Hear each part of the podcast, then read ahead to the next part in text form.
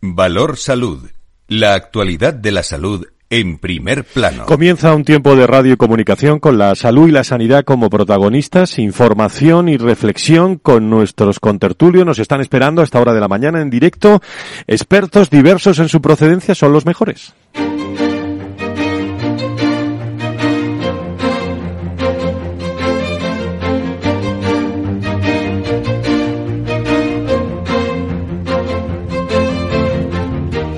Valor Salud es un espacio de actualidad de la salud con todos sus protagonistas, personas y empresas. Con Francisco García Cabello. ¿Qué tal? Muy buenos días. ¿Cómo están? Aunque con mucha menos repercusión eh, hospitalaria, tanto en cama convencional como en la UCI, las nuevas variantes están aumentando, ¿eh? notablemente los contagios entre la población son los datos que nos llegan, sin ir más lejos, los últimos eh, datos aportados por el Ministerio de Sanidad cifran en más de 52.000 los nuevos casos notificados. Eh, eso teniendo en cuenta que no todos los positivos quedan reflejados en el sistema por el eh, modelo de vigilancia. Hace pensar que los casos reales, bueno, son muchísimos más de los, eh, de los contrastados a simple vista. Sin embargo, dicha elevadísima transmisión de este coronavirus mantiene de momento un impacto moderado ¿eh? en los centros sanitarios. De nuevo, según el informe del Ministerio de Sanidad, el 4,93% de las camas UCI de todo el sistema sanitario estarían ocupadas por pacientes COVID-19, cifra que a nivel de todas las camas disponibles en general en todas las unidades asistenciales se traduce en una ocupación total por pacientes eh, respecto al coronavirus del 7,79. Una incidencia aproximadamente entre mayores de 60 años de 841%. Eh, si miramos atrás, eh, la situación no está muy alejada. En cuanto al último informe, hoy eh, se fechan eh, esos datos de 9.553 personas hospitalizadas y 433 en la UCI, cifras que multiplican por cuatro las hospitalizaciones por hacer memoria de hace un año. En estas mismas fechas, el año pasado, pero en el 21, el Ministerio de Sanidad contabilizaba 2.495 personas ingresadas, de las cuales 644 estaban en la UCI. Eh, pese al aumento de los ingresos hospitalarios, la proporción de ingresos en la UCI ha disminuido. Eso es un dato positivo, disminuido notablemente. Incidencia acumulada no porcentual la que le daba, ¿eh? sino total de 841 para eh, rectificar ese dato. Este aumento de contagiosidad del COVID-19 tiene mucho que ver con la aparición de esas nuevas variantes eh, que presentan una ventaja de crecimiento sobre el linaje dominante que es BA2, eh, está la BA2.12.1, BA4 y BA5 de, de, de Omicron y eh, bueno, desde el Ministerio, dada su capacidad para, para evadir parcialmente las respuestas inmunes generadas por las vacunas, eh, animan a la vacunación de esa tercera dosis quien no la tenga a estas alturas, ¿no? Eh, la presidenta de la Comunidad de Madrid, Isabel Díaz Ayuso, la hemos visto en las últimas horas eh, asegurando que se están reforzando, digo reforzando hasta ahora, la, las urgencias y los hospitales de la región con más de 90 médicos eh, ante el repunte del COVID que se está experimentando. Son declaraciones que ha hecho la, la, con la presidenta eh, en las últimas en las últimas horas. Vamos a hablar de, de eso con nuestros expertos en un día en el que tenemos que mencionarle precisamente el Real Decreto 93-2010 planteado por el eh, Gobierno, por el que se aprueba el conjunto mínimo de datos de los informes clínicos en el Sistema Nacional de Salud. Hay reacciones también de la, de la privada, tanto de IDIS como de ASPE, que vamos a tener aquí con, con todos nosotros. También vamos a escuchar la voz de la dependencia. El presidente de la Federación de la Patronal de la Dependencia va a estar con nosotros ante, bueno, todos los niveles nuevos de acreditación del gobierno, en los que, bueno, hay una queja fundamental del sector de las residencias privadas en, en nuestro país. Lo vamos a escuchar aquí. Nos vamos a acercar a Mau también para hablar de salud, de cómo se está trabajando y felicitación a esta hora de la mañana Eduardo Pastor que ha conseguido el respaldo mayoritario ayer eh, un pleno lleno en el, en el IS de Madrid, reformando los estatutos para blindar también el modelo de farmacia. Siete de cada diez socios apoyaron en la Asamblea General de Cofares la modificación estatutaria que limita la entrada de capital no farmacéutico al canal y busca proteger el actual modelo y dotar de mayor seguridad jurídica a todos los socios de la cooperativa. Como digo, una asamblea que se han aprobado las cuentas del ejercicio, el informe de presidencia y la política general de la cooperativa. Hablaremos de todo ello aquí en Valor Salud 10 y 10, 9 y 10. Eh, comenzamos.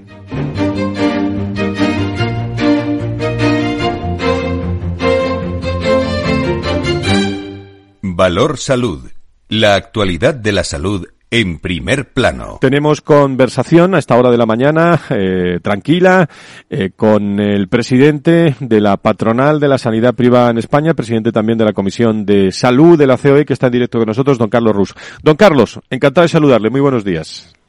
Muy buenos días, Fran. Placer. Muchísimas gracias. Eh, bueno, en primer lugar, eh, por aquello de tocar los temas de, de, de, actualidad con la sensibilidad que tenemos todos los contertulios de este programa. Eh, no es lo mismo que antes, evidentemente, Carlos, pero hay que seguir teniendo precaución con el COVID, especialmente en algunas comunidades autónomas, ¿no? Sí, no, yo, yo creo que has dado los mensajes claves, Fran. Eh, es muy importante más que el número de casos eh, saber cuál es el, el, nivel de hospitalización y de UCI. Yo creo que son las referencias correctas en este contexto. Y, y luego seguir eh, seguir hablando de vacunación y que aquel que no se ha, se ha puesto la tercera pues eh, se la ponga y que cuando llegue la cuarta pues también no la pongamos. ¿no? Que puede llevar una relajación de la población y al final eh, hay que hay que darle credibilidad a la vacuna. O sea, estamos como estamos gracias a la vacuna. Uh -huh. esta semana eh, ha habido informes desde vuestra institución, desde la patronal de la sanidad privada en España, también desde desde IDIS. Hoy no puede estar Fernando con nosotros porque ha comenzado un, un viaje, estará dentro de unos días, pero pero fundamentalmente eh, hay una queja redundante ante la reforma del Real Decreto eh, 93-2010 planteado por el Gobierno, para que lo sepan todos nuestros oyentes, por el que se aprueba el conjunto mínimo de datos de los informes clínicos en el Sistema Nacional de, de Salud. ¿Qué repercusión tiene esto? ¿Cómo eh, lo veis desde la sanidad privada, Carlos? Bueno, lo, primero, Fran, esto parte de una directiva europea eh, que al final lo que propone es, que, haya un conjunto mínimo básico de datos que sea común y que haya una interoperabilidad. Una interoperabilidad que en primer nivel ha de ser dentro de cada país, por supuesto, pero que después también se busca que incluso tenga, tenga una repercusión a nivel de Europa. Y España, al hacer, podemos decir, esa transposición o al poner en marcha esa recomendación o esa directiva europea, lo que ha hecho es excluir a la privada. Y perdiendo desde mi punto de vista una gran oportunidad, porque al final eh, recordemos que en España la historia clínica es propiedad del paciente, no lo es de la administración, y lo que estamos hablando es de que cuando cambies de comunidad autónoma, tu historia clínica pueda ser accesible por el médico que te está atendiendo, y por qué no hacerlo también, por qué perder la oportunidad de hacerlo también en el ámbito privado, por qué excluirnos, y es, eh, sabes que la semana pasada y estas dos últimas semanas hemos tenido una batalla fuerte uh -huh. con el Ministerio por la Ley de Equidad, y es una continuidad en esta deriva que ha cogido el Gobierno y el Ministerio de Sanidad, donde parece que solo son los gobernantes o los dirigentes del ámbito privado o del ámbito sanitario público y, excluyendo o dejando de lado a la privada. -huh. Desde el punto de vista del, del paciente, eh, de vuestro paciente, del paciente de la, de la privada, ¿cómo va a afectar todo esto? ¿Qué, qué reivindicación tenéis eh, encima de la mesa? Y sobre todo si veis soluciones o es simplemente eh, pues una información, iba a decir una queja generalizada ante este Real Decreto, Carlos. Bueno, es una afección directa al, paciente, Fran, porque al final, eh, si, si, se han realizado pruebas en el ámbito público y el paciente después decide venir al privado o al contrario, lo que estamos hablando es que las pruebas ya realizadas no tienen que volver a realizarse. Esto tiene un impacto muy importante en la aceleración del diagnóstico, que yo creo que al final es lo fundamental. Pero también lo tiene un impacto desde el punto de vista económico, porque evitamos la duplicidad de las pruebas. Y después una mayor comprensión del médico de la situación del paciente al tener acceso a su historia clínica, al no haber solo un capítulo segmentado ante posibles olvidos que pueda transmitir o no el paciente con respecto a su situación. Entonces, eh, yo creo que eh, al final, si, si se pensara eh, exclusivamente en el paciente, uh -huh. no, no, hay ningún argumento para que esa historia clínica no fuera compartida. Claro. Y luego, puede haber cierto temor en el trasvase de los datos. Dices, oye, entonces, ¿esto qué quiere decir? ¿Que cualquier persona de un centro privado podría tener acceso a mi historia clínica? No. El acceso se le da al centro, pero el acceso lo tiene exclusivamente el médico y siempre bajo la autorización del paciente. Claro, la, la, historia clínica al final es, eh, iba a decir, poder del, eh, pertenece al paciente, ¿no? ¿Quién es el que debe autorizar si lo desea, ese acceso a, todos esos datos sanitarios. Eh, la reforma de esta interoperabilidad digital en la que trabaja el Ministerio de Sanidad responde, Carlos, a una recomendación internacional de la Unión Europea. Sí, sí, viene, viene de Europa. Esto es un proyecto que, aun viniendo de Europa, hace ya muchos años que IDIS y Juan Abarca han tenido en mente. Es un proyecto que, de hecho, se está intentando hacer realidad ya en más de una comunidad autónoma en España y estamos encontrando a las autoridades de, las comunidades autónomas muy receptivas. Es un proyecto que, por supuesto, nosotros desde la patronal estamos validando, apoyando y en, todas las reuniones que mantenemos a nivel político, a nivel autonómico, lo estamos poniendo encima de la mesa, porque parece que es lo, lógico, sobre todo en un contexto donde tenemos una saturación de nuestro sistema sanitario y esta interoperabilidad y esa accesibilidad tienen mucha lógica también para ayudar a, ese eh, desatasco de nuestro sistema nacional en la actualidad. Eh, ¿Esperanzas para que se transforme esta redacción final del, eh, texto ante la, lo que abogáis de la accesibilidad también a la historia clínica o, o, no, sois pesimistas en este sentido? Carlos, nos ha cortado la comunicación con, eh, con Carlos Rus, presidente de la patronal, hablando precisamente de, de esa aprobación de, de, la reforma del Real Decreto planteada por, eh, por el Gobierno, por el que se aprueba el conjunto mínimo de, de datos de los informes clínicos en el Sistema Nacional de Salud. Vamos a intentar mm, recuperarla porque mm, desde otro punto de vista también la interoperabilidad eh, de ambos circuitos, el público y el privado, bueno, no hace más que favorecer el, el desempeño también de los profesionales y evitar también trabas eh, administrativas. Lo ha dicho la, la propia sanidad. Y es verdad que desde IS, desde la patronal, también se está trabajando muchísimo en este asunto, una infraestructura eh, que afecta también a, a, muchos pacientes, más de 12 millones de pacientes anuales, a la vez que, que llevar a cabo el 38% de las intervenciones quirúrgicas, el 30% de las urgencias, el 26% de las consultas que se realizan en el ámbito hospitalario. En fin, es un tema que, que interesa muchísimo y que, y que, bueno, está en primer plano. Eh, tanto de IDIS como, como, como de ASPE. Eh, Carlos, ahora sí te recuperamos la, la comunicación. Eh, sobre este asunto, ¿algo más? Bueno, sí, es decir, simplemente que somos en esa línea pesimista. Te escuchaba ahora dar los datos de lo que aporta la, sanidad privada y simplemente añadirte un apunte. ¿no? Se ha lanzado un mensaje que es absolutamente equívoco. ¿no? Se dice, oye, eh, el hecho de excluir a la privada va a suponer un ahorro. No, la privada trabaja con el ámbito público entre un 25 y un 69% por debajo de los costes de los costes públicos. Somos una fuente de ahorro, somos una válvula de escape y al final, si tú lo que piensas, repito, tanto en materia de lista de espera, en materia de interoperabilidad o en materia de esa complementariedad de la sanidad privada, si piensas en el, en el paciente, nunca excluirías la posibilidad de acudir a un recurso que está a tu disposición, porque siempre hemos estado disponible y vamos a seguir estándolo. Muy bien, pues eh, desde, eh, desde ASPE, desde la Comisión de, de, Salud de la COE, ¿alguna novedad? ¿Cómo se cierra el ciclo antes de verano? Carlos, ¿alguna información para nuestros oyentes? Pues, por supuesto, ahora con una ronda de reuniones con todos los partidos políticos por estos cambios normativos que hemos estado comentando hoy. Y luego también con mucha ilusión, Frank, estamos preparando a la vuelta de verano una jornada de alta complejidad en el sector de sanidad privada para dar a conocer lo que se hace en nuestro sector y también una jornada de recursos humanos que hoy por hoy tenemos un cartel impresionante y que seguro va a ser un absoluto éxito. Pues iremos dando información cumplimentada de, de todo eso. Buen fin de semana. Eh, gracias por estar con nosotros. Carlos Rus, gracias por, por venir a Valor Salud. Un abrazo. Un abrazo y muchas gracias a vosotros, Fran.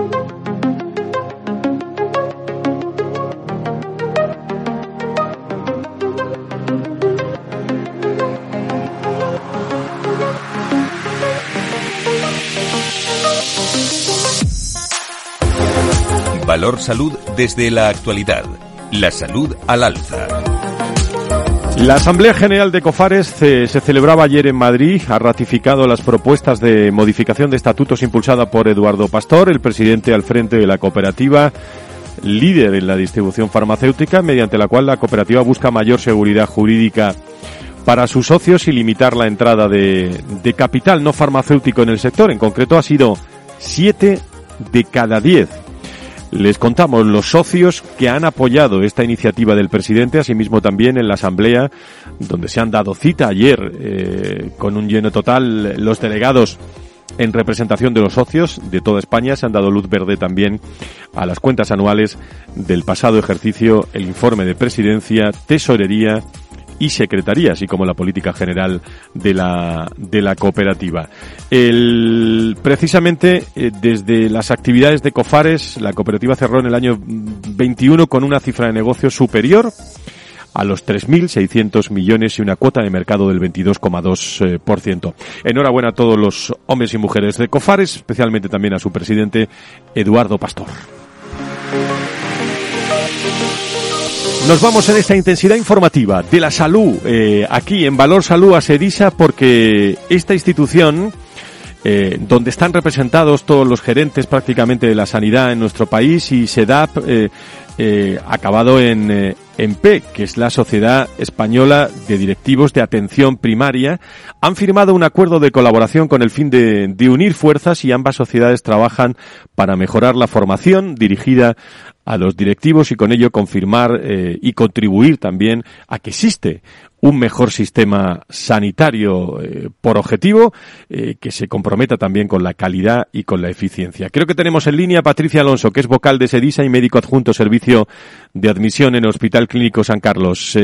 doctor Alonso, muy buenos días, bienvenida. Muy buenos días. Muchísimas gracias, creo que está a punto de, o, sale o acaba de llegar de, viaje. Muchísimas, muchísimas gracias por estar con nosotros. Bueno, ¿qué supone este acuerdo eh, hablando de una, de un aspecto tan prioritario como es la atención primaria? Pues para nosotros sigue siendo sumar, sumar en el sentido en el que como sociedad creemos que, que tenemos que dar respuesta. Sumar en el sentido de la formación, sumar en el sentido de la transformación eh, seguir sumando fuerzas para llegar al, al destino común que, que, nos une, en este caso a CEDISA, con la Sociedad de Directivos de Atención Primaria. Con la formación eh, en primer plano, ¿no? Me imagino que con, eh, con muchas cosas pensadas para esa mayor calidad, ese reskilling también en el acuerdo, ¿no? Sin duda. Eh, nosotros, como, como bien sabéis, para nosotros la profesionalización es uno de los pilares más importantes de nuestra, forma, de nuestra sociedad. Creemos que no solo es importante una formación en las eh, habilidades hard, que es clave y por ello nosotros estamos luchando por generar este grado en, en gestión sanitaria, sino que además hay muchas otras competencias, las actualmente conocidas como soft skills, que son claves también para llevar a los pacientes, a la sociedad, a las propias instituciones al destino que buscamos. Eh, tras las últimas asambleas que habéis tenido, celebradas en, eh, con los socios también de, ambas instituciones, se ha tomado eh, también decisiones interesantes en la necesidad de, de bueno, de formar ante, doctora Alonso, un gran hándicap que tiene el sector, que es no solo la jubilación de muchos profesionales, sino la escasez de, ese talento, ¿no? Que, atiende de forma primaria también en muchas instituciones sanitarias de nuestro país. Sí, en el momento actual estamos viendo como efectivamente eh, no es que nos falte talento, sino que hay profesionales que, bueno, pues que están rechazando la, la posibilidad de, de trabajar en, en, determinados centros, en determinados eh, sitios. Es muy importante analizar correctamente el por qué y buscar las soluciones más adecuadas, que no siempre vienen de la mano de generar eh, nuevos profesionales, que sigue siendo muy importante, evidentemente, sino hacer muy atractiva la posibilidad de seguir trabajando en los centros y seguir trabajando por el sistema, tanto público como privado. Muy bien, pues eh, Patricia Alonso, vocal de SEDISA, médico adjunto de servicio de admisión del Hospital Clínico, un tema prioritario, colaboración también de la formación con esa atención primaria desde SEDISA. Muchísimas gracias por estar con nosotros. Muchas gracias a vosotros. Un saludo, buen fin de semana. Gracias.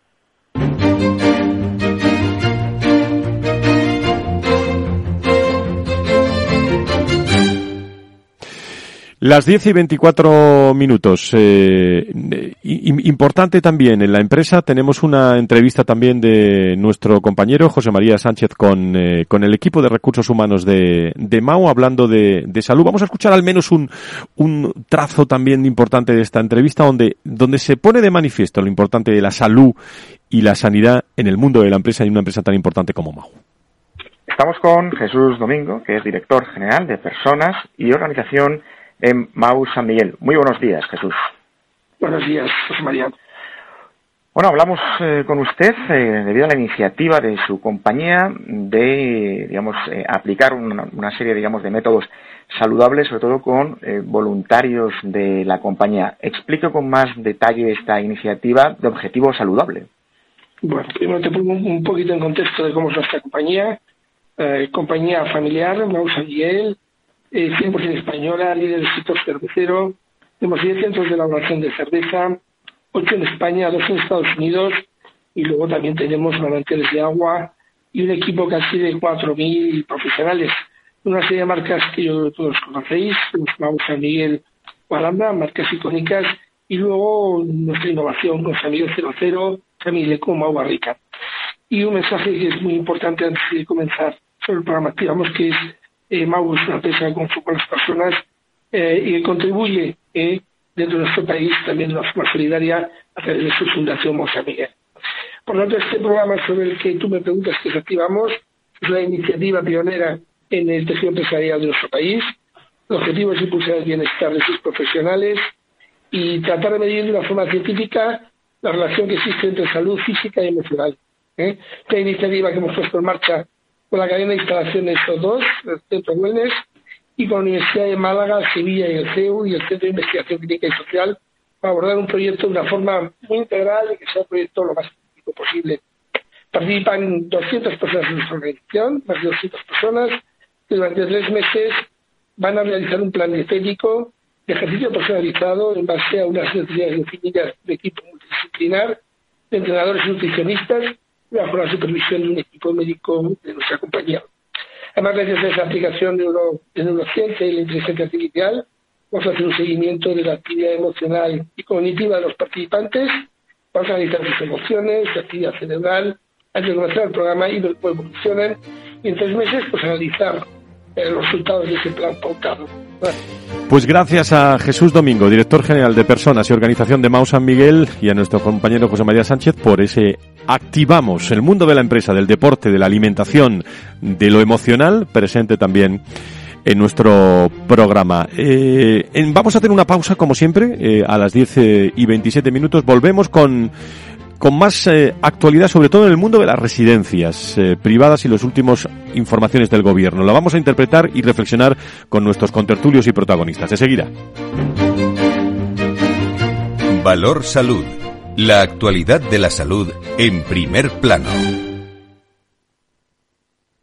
Más es incorporar inteligencia artificial e innovación tecnológica a las inversiones. Mucho más es añadir a esa innovación la experiencia de 35 años dedicados a la inversión y a los inversores.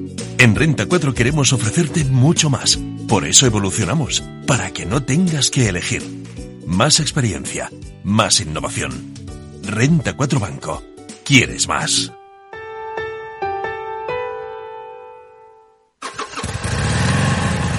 Moto. Curvas.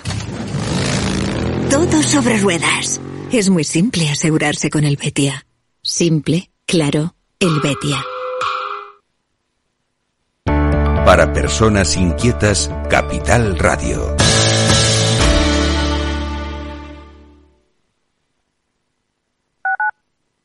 Capital Radio Madrid, 103.2. Nueva frecuencia, nuevo sonido.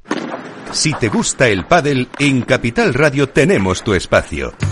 Todos los martes a las 22 horas saltamos a la pista para contarte la actualidad del World Paddle Tour, los torneos amateur, las novedades de las marcas y toda la actualidad relacionada con el segundo deporte más practicado de España. Esto es Paddle, los martes a las 10 de la noche en Capital Radio.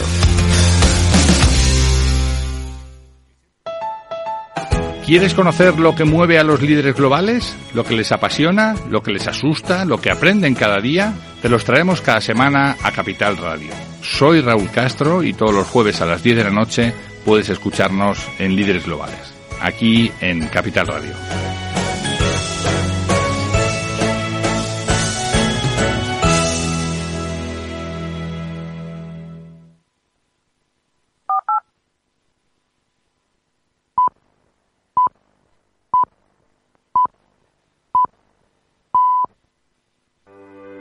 ¿Necesitas saber el valor de tu empresa o una evaluación de su sostenibilidad? ¿Necesitas un informe reconocido, solvente y de calidad para negociar con eficacia una compra o venta? ¿Lo necesitas para acreditar su valor o sostenibilidad ante terceros?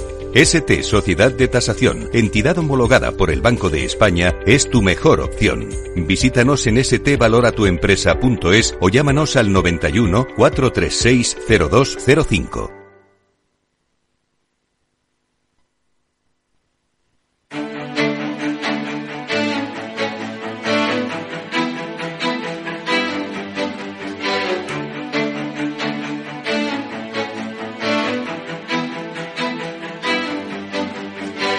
Valor Salud es un espacio de actualidad de la salud con todos sus protagonistas, personas y empresas. Con Francisco García Cabello.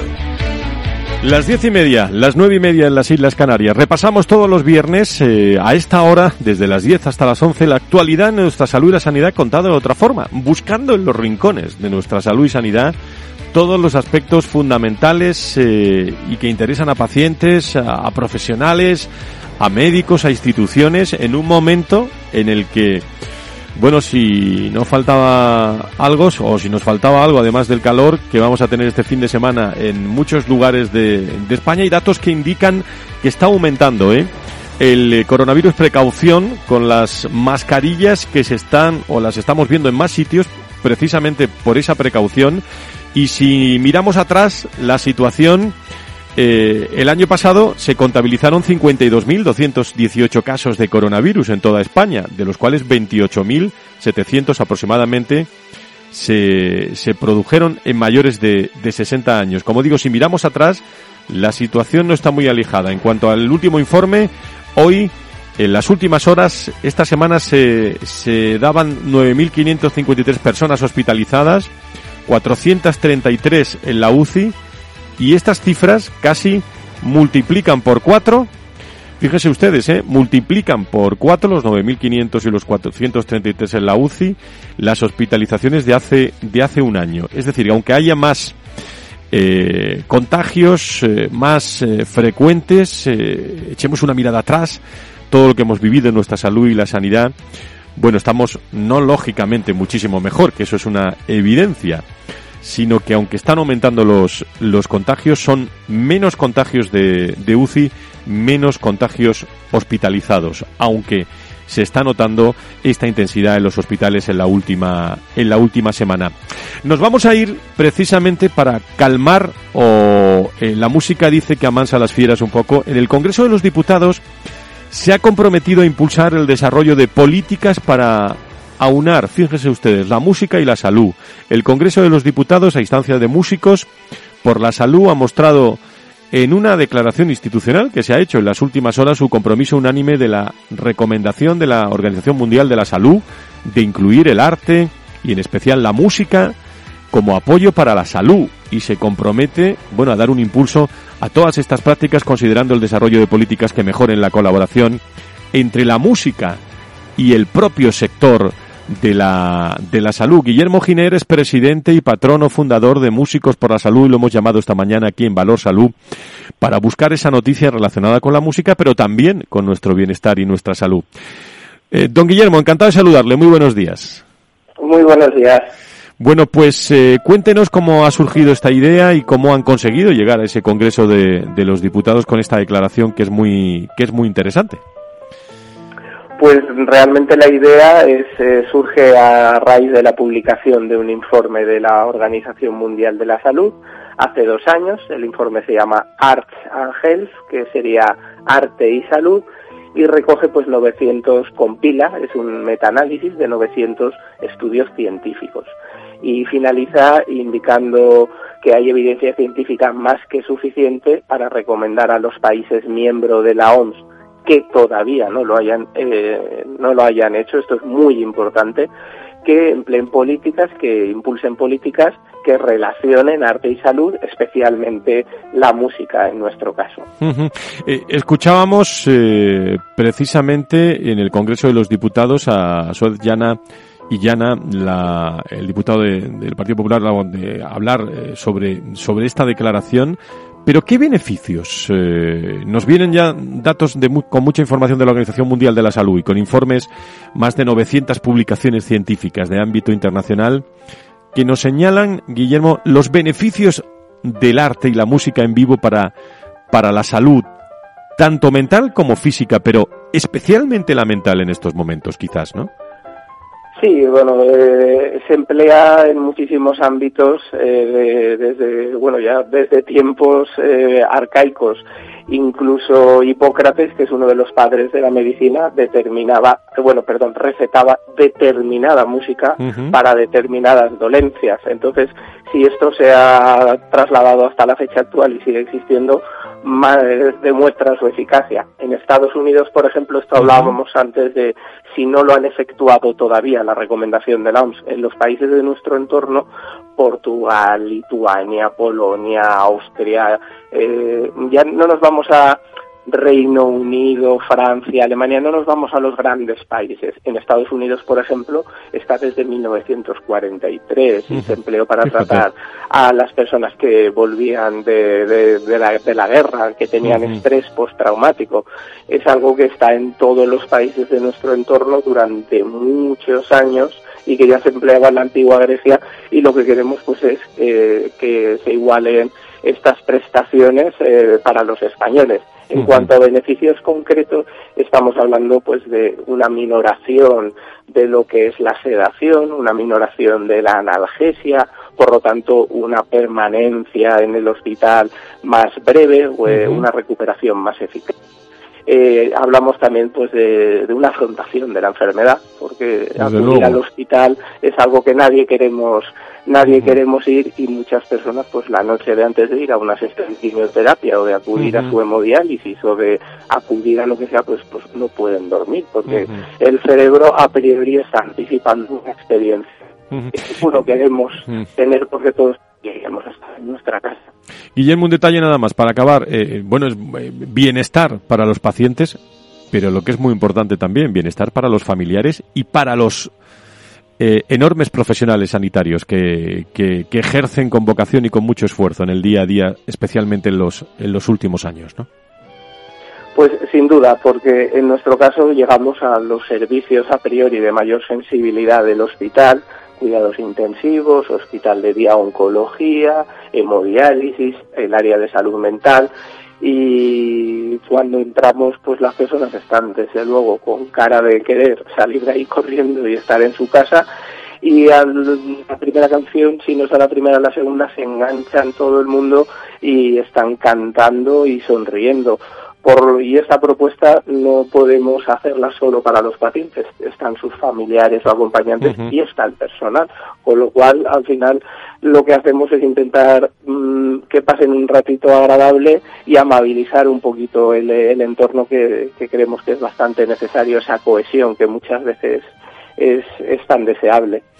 Pues la Organización Mundial de la Salud, también el Congreso de los Diputados, se compromete a impulsar ese desarrollo de políticas para unar la música y la salud en beneficio, en beneficio para todos. Guillermo Giner, presidente y patrono fundador de Músicos por la Salud, muchísimas gracias y, buen acuerdo ¿eh? el que han establecido y especialmente en un momento muy interesante antes del verano para relajarnos todos un poco. ¿eh? Gracias. ¿eh? Muchísimas gracias. Todo lo que me das es lo que ahora necesito. Estamos en directo contando la actualidad de otra forma del mundo de la salud y la sanidad. ¿Quién nos iba a decir, eh? La, la música amansando, eh, sobre todo no, no a, las fieras como solemos decir, sino también nuestra esperanza ante, ante la salud. Y es que no es lo mismo, ¿eh? Eres lo, lo mejor Para todos, para eh, los pacientes eh, y también para los familiares. Donde están muy preocupados, eh, precisamente, es en el sector de las residencias en nuestro país, que conocemos bien, por cierto. no podía estar con nosotros aquí Ignacio Fernández Cid, presidente de la Federación Empresarial de la Dependencia. Mando un saludo también a todos los profesionales que, con los que estamos tan cerca también y hemos estado tan cerca y conocemos realmente eh, sus, eh, sus preocupaciones de familias, de pacientes, de, de empresarios. La Federación Empresarial de la Dependencia ha mostrado esta semana su preocupación por las consecuencias de, del nuevo modelo de acreditación de centros aprobado por el Gobierno que tendrá en la oferta de plazas y servicios a los dependientes, ya que al frenarse la inversión y aumentar en, en torno a un 50% los precios que tendrán que sufragar los dependientes y sus familiares, las medidas aprobadas serán, según su opinión, contraproducentes por el sector. José María Sánchez habla con Ignacio Fernández Cid. Muy buenos días. Estamos con Muy buenos días. Ignacio Fernández Cid, que es presidente de la Federación Empresarial de la Dependencia. ¿Qué tal? Muy, Ignacio. muy buenos días. Pues encantado de tenerlo con nosotros y lo llamamos porque dentro de los cambios legislativos que está preparando el gobierno hay uno que afecta específicamente a lo que ustedes se dedican, a la dependencia. Sí, así es. Eh, nació la idea como eh, la necesidad ante la disparidad de normativas autonómicas que, concernían a este sector de cuidados, eh, pues se, se, se, se, vio con buenos ojos en todos los operadores y en todos los, actores de, este sector el que se hiciese un, una norma básica, un sistema de acreditación básica que le diese un poco de coherencia a la disparidad de normas.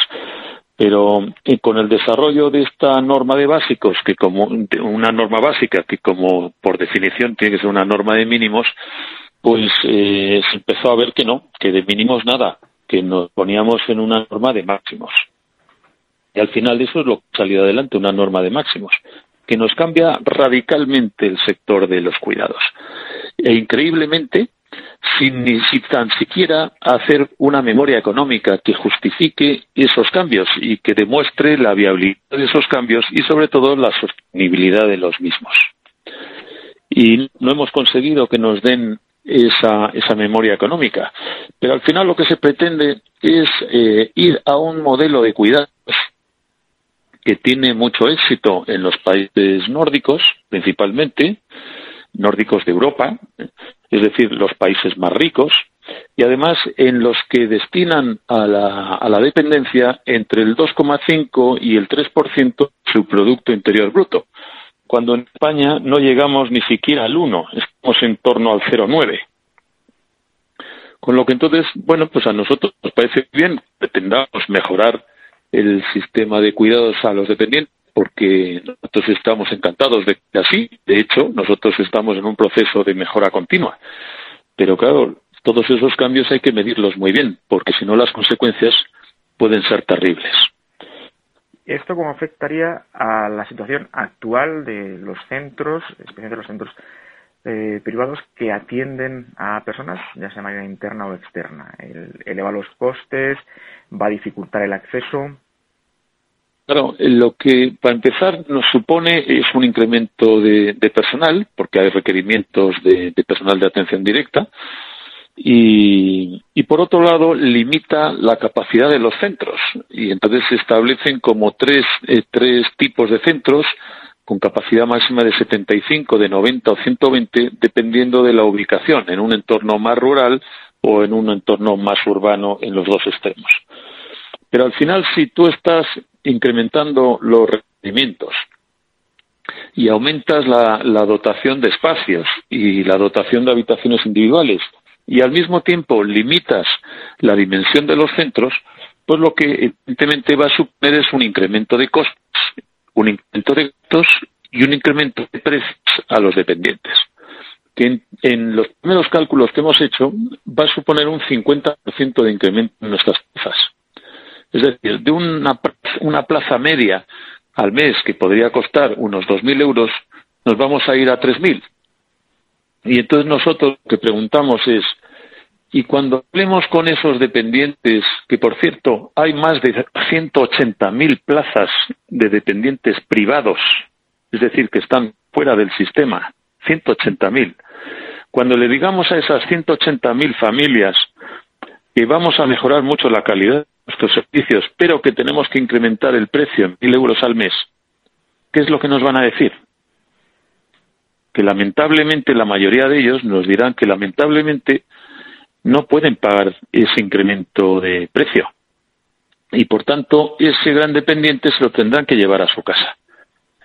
Y entonces la pregunta es, ¿y quién va a cuidar a ese gran dependiente en casa? Y entonces el sistema, la respuesta al sistema de la dependencia, en el momento que valore a esas personas, ¿eh? que la mayoría de ellas no las ha valorado, en el momento que las valore, le va a poder, en el caso de un gran dependiente, que es el perfil típico de una residencia, una intensidad máxima en domicilio, en, de ayuda domiciliaria, de tres horas al día, 90 horas al mes. Y nos preguntamos, ¿y las otras 21 horas al día? ¿Quién va a dar servicio a ese gran dependiente? Porque Ignacio, además hablamos de una población que va en envejecimiento y de hecho, pues eh, unos aspectos que ustedes destacan es que la generación baby boom, pues dentro de poco, pues ya está jubilada por lo cual tenemos por delante un panorama de un incremento necesario en, personas que van a necesitar eh, atención de este tipo. Claro, evidentemente nosotros tenemos además cuantificado, nosotros ahora mismo consideramos que deberíamos tener 75.000 plazas residenciales más, pero a medida que después vayan pasando los años necesitaremos 11.000 plazas más cada año, porque claro, llegan los baby boomers, evidentemente llegamos, porque yo también estoy metido en esa, en esa franja de población, y una parte de ellos, pues necesitaremos eh, eh, ayuda para, para, para nuestra vida normal, para nuestras actividades básicas, que estamos hablando solo del cuatro y pico por ciento de la población, solo el cuatro y pico por ciento, pero es una población a la que habrá que darle servicios. Y resulta que lejos de estar eh, sentándonos y planificando el futuro, porque claro, un centro, un plazo medio de construcción y puesta en marcha son cuatro años. Pues en vez de estar sentado con las administraciones públicas, viendo a ver qué mapa de necesidades se presenta en este país, no, lo que estamos viendo es al mejor sistema de cuidados, que nadie duda que es el mejor, pero lo que sí dudamos es que lo, nos lo podamos permitir y nos lo podamos pagar. Y entonces, sin embargo, se, se olvidan otros aspectos muy esenciales y para nosotros importantísimos, que es, por ejemplo, el derecho a elegir. Muchísimas gracias, Ignacio. Eh, seguimos atentos porque es una cuestión en la que, bueno, cada día tiene mayor actualidad. Muchísimas gracias.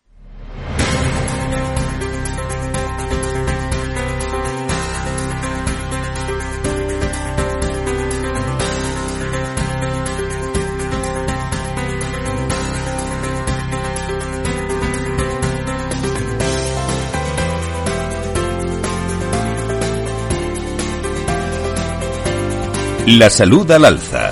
Valor salud. Pues es un tema también para eh, profundizar en las próximas semanas. Eh, los dependientes, también las residencias en nuestro país, los empresarios de las residencias, de la patronal, de las residencias, en fin, eh, nada favorable. le ponen el contexto desde desde el gobierno para las próximas semanas. Eh, José María Sánchez hablaba con el presidente de la patronal, presente aquí con, eh, con nosotros. Vamos a dar paso, como siempre, a la tertulia final, porque hay muchos temas para comentar con Nacho Nieto, experto en políticas sanitarias y es consejero de salud de La Rioja. Querido Nacho, ¿cómo estás? Muy buenos días, bienvenido. Buenos días, buenos días, Fran, buenos días, Antonio, buenos días a todos. Muchísimas gracias. Estoy bien, ¿eh? estoy Eso es lo importante a esta hora de la mañana. Antonio Burgueño, director Proyecto Venturi, experto en estas políticas también sanitarias. ¿Cómo estás, Antonio? Muy buenos días, bienvenido. Buenos días, aquí vamos, a, por el viernes 1 de julio ya. Bueno, pues tienen ustedes los datos, eh, bueno, que nos dicen que, que estamos muchísimo mejor que antes, evidentemente, eso es una evidencia, como digo, pero que se están incrementando un tanto los, los contagios, los enfermeros que han puesto en brete a Escribá, al ministro más de 20.000 han pedido la jubilación, los problemas con las residencias, el Real Decreto de la privada, eh, ante su aprobación. ¿Por dónde empezamos, queridos amigos? elige, Antonio, elige. para cualquier tema da por una tesis, ¿eh? para varios programas, para varios programas da. Sí, lo que por, temporada de programa Lo que no sé yo es qué nota tendría esa tesis, porque hay algunos, algunos de estos temas que ya eh, en fin, en fin, en fin, en fin. Pero, pero eh, a ver si estáis de acuerdo conmigo, es siempre más de lo mismo, ¿no? O sea, cuanto más bollo, mejor, cuanto menos claro, mejor todavía. Pero es lo que hay, ¿eh, Nacho? Es lo que hay, ¿eh? es lo que tenemos desde hace, desde hace ya, desde hace un tiempo. Fíjate, eh, hemos tenido eh, el anuncio de dos normas que pueden ser importantes, que de hecho lo son. Una seguramente es más necesaria que la otra. Me estoy refiriendo, por un lado, a ese proyecto de ley de equidad, universalización y cohesión, y por otro lado, a este esta reforma de un decreto de la interoperabilidad que nos que nos anuncian y claro las las consecuencias, aparte de que no están nada claro, no nos enteramos de los textos, del, del proyecto de ley hasta que no entró en el Congreso no supimos de verdad lo que había escrito el Consejo de Ministros, y de esta otra nos están contando cosas de esta reforma del, del decreto de la interoperabilidad, que maldita palabra que yo todavía no consigo entender ni, ni centrar muy bien a qué se refiere, y en ambos casos eh, nos dejan, como digo, unos, unos agujeros y unas dudas tremendas y, y una posición muy poco clara de futuro. En vez de arreglar las cosas, presuntamente van a quedar mucho peor de lo que están ahora. Y eso aduciendo una y otra vez que las normas son para mejorar, porque vamos, vamos a ser los, los mejores del mundo mundial y los primeros, pero claro, ¿en qué? Bueno, eh, está muy bien, te estaba escuchando, Nacho, y hay una extraña contradicción. Eh, por una parte tenemos la, equidad, eh, que, y que la equidad que, es, que lo han dicho para venir a decir en que, que la privada menos, eh, bueno, que es discutible porque más privada, más equidad, porque das más, más acceso a los, sistemas, pero bueno, es igual. A la, a la pero por una equidad y por otro lado dices interoperable. ¿Y para qué que sea interoperable si quiere que todo sea público? Es decir, aclárese usted si va a ser interoperable porque usted quiere que, que fluya la información entre, entre, todos los actores. Claro. ¿Me, lo preguntas a mí o a la ministra? No, no. Hay una diferencia. Me lo pregunto a mí me lo pregunto a mí mismo, que a ver si lo entiendo. Bueno, las, yo creo que las dos van directamente relacionadas con una posición política e ideológica. Punto. O sea, esa es la única explicación posible para esta cuestión. Porque por un lado se habla de la interoperabilidad en la pública, y luego, eh, eh, la herramienta que se propone, yo no la entiendo muy bien. Yo con lo que le he oído a la, a la ministra, eh, o lo que he leído de lo que ha dicho la ministra, mejor dicho, eh, me, la conclusión es que va a ser igual que hay ahora, pero con más datos, o sea, con, con, con los informes más uniformes. Porque claro, solo habla de informes y de documentos. Yo no tengo muy claro, y espero que sea un error mío, y que cuando la norma, ese decreto se aclare, de verdad sea compartir datos y no compartir informes como hasta ahora. Si ya existe un CMBD, existe una clasificación de enfermedades, Existe, existe, yo no sé qué es lo que quieren inventar ahora, pero bueno, en fin. Vamos a ver, Antonio, el, CM, el CMBD son datos estadísticos y en abstracto, no, se, no puedes ver el paciente. Compartir la historia clínica es compartir los datos de un paciente concreto que va de un centro sanitario o de un médico a otro. Es algo, es algo diferente. El CMBD es estadístico. Perdona esta aclaración. Y lo que estamos aquí hablando es que cuando vamos a compartir la historia clínica de un paciente para que esa continuidad asistencial se garantice, de momento, según el ministerio, solo en la pública, otros entendemos que debía ser entre la pública y la privada, como lo hemos demostrado en más de una ocasión, pues eh, nos encontramos que hay, en lugar de que de verdad vea, se comparta la historia clínica, lo que se comparten son cuatro informes. Eh, es más que nada, pero que no es suficiente. Déjenme que, eh, relacionado y colateral, colateral a esto, eh, les aporte un dato. Eh, eh, la, la, la, salud es economía y ustedes dos saben mucho sobre economía y salud, salud y economía, pero eh, hoy el Consejo General de Economistas ha mantenido en el 3,9% sus previsiones para el crecimiento del Producto Interior Bruto español este año y en el 7,1% la tasa media anual de índice de precios al consumo. Se desprende de este Observatorio Financiero del Consejo General de, Economistas, insisto, publicado este viernes, en el que se advierte mm, que el crecimiento del PIB eh, del 0,2% en el primer trimestre, mm, menor de lo esperado, denota que el país está asistiendo a una desaceleración. Bueno, hablamos de inflación, del gran problema. Eh, ¿Cómo va a afectar todo esto al mundo de la salud, Antonio y Nacho?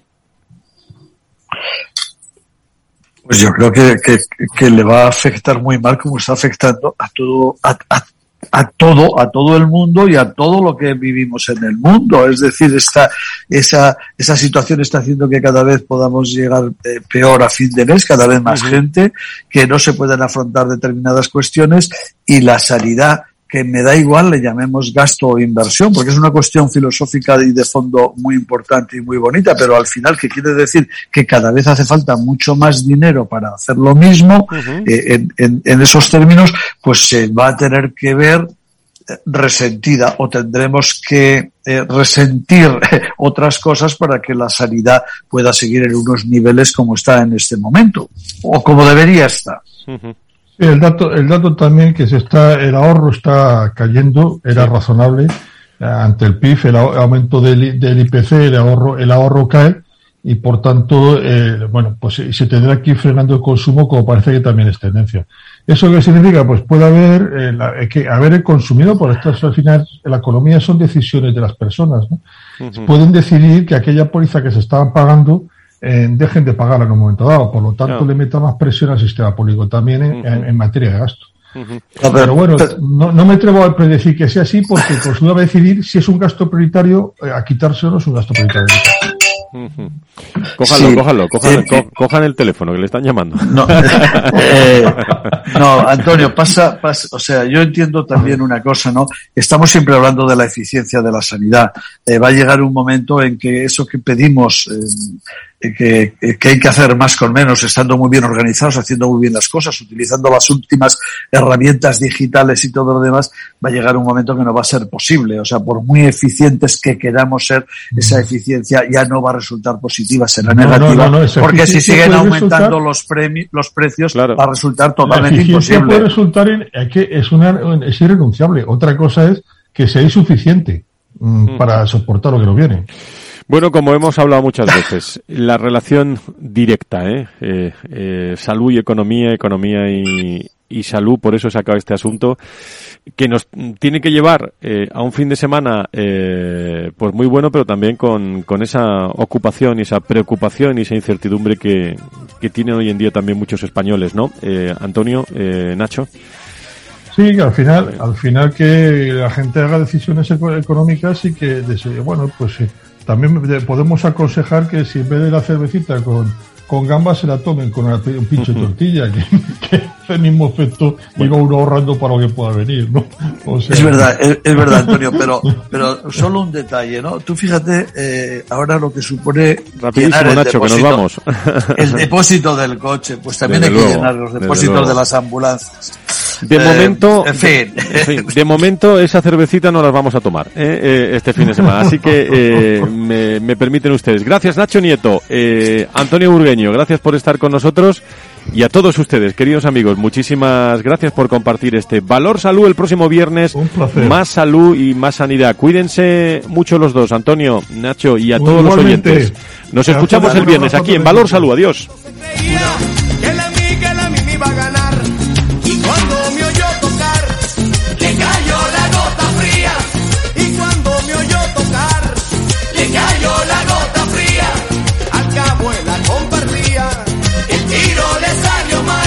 Valor Salud. La actualidad de la salud en primer plano todas las semanas con sus personas y empresas. En Capital Radio, con Francisco García Cabello.